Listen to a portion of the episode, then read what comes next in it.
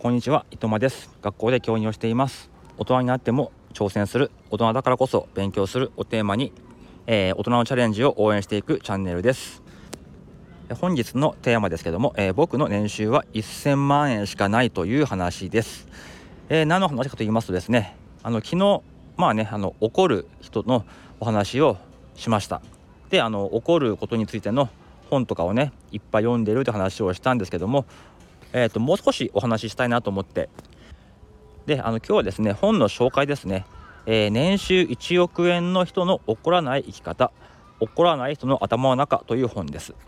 えー、こちらはですね年収別に、えー、まあねこういう場合に年収300万円の人はこうする。年収1000万円の人はこうする。年収1億円の人はこうするっていう、まあ、ケースをですね、え書いてる、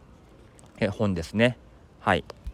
例えばですね電車が遅れて打ち合わせに間に合うかどうか微妙な場面。年収300万円の人は駅員さんに文句を言う。年収1000万円の人は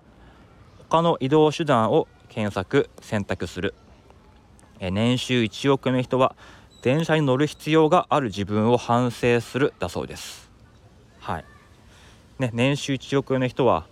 もうそんないちいち怒んないでまあそもそも電車に乗らなければいけないような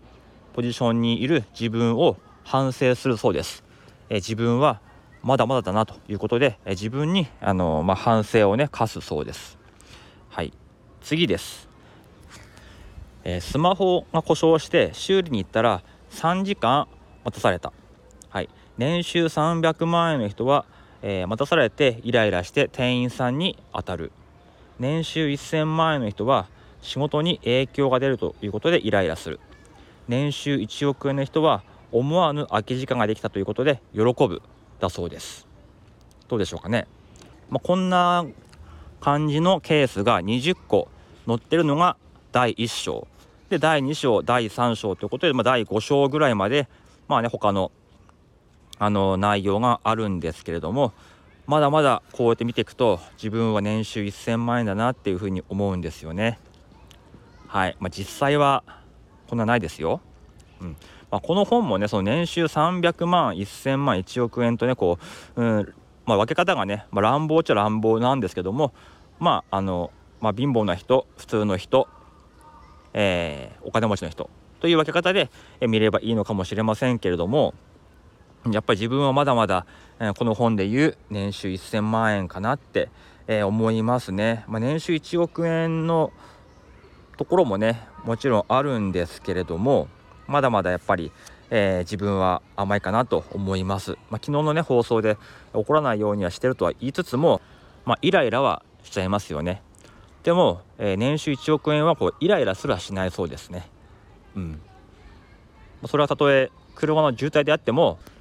まあ、ポジティブに捉えてその時間を過ごすなんてことが書かれてありました。でまあまとめの方に行くとですねやっぱりねお金があると心に余裕ができて、えー、怒らなくなるっていうのもあるし、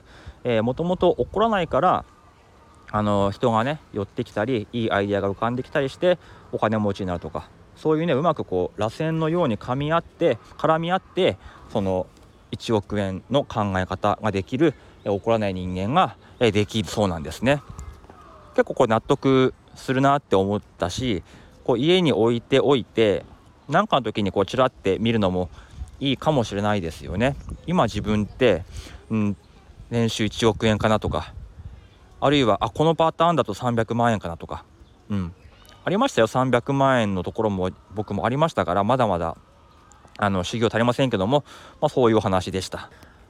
はい、ということで、まあ、昨日お話ししたことがね結構本に書かれてあることと同じだったりするのでまああらかた自分の思ってることは間違っていないのかなとか思いながらもねただここに書かれてあるのは、えー、べき思考をやめる。なんとかなべき、ね。えー、相手はこうするべき、ね、そういうことを考えていけないとありました。だからある意味怒ってはいけない。怒るべきではないというふうに思っちゃうと、うん、何に関してもねこう怒ってる人を見て怒っちゃうみたいな。そういうこともありますのでぱりね、えー、難しいけどもうまくね怒りと付き合っていかなければいけないかなという話でした。はいということで、えー、皆さん怒りをねうまくコントロールしてお金持ちになっていきましょう。では今日はこの辺でおいとまいたします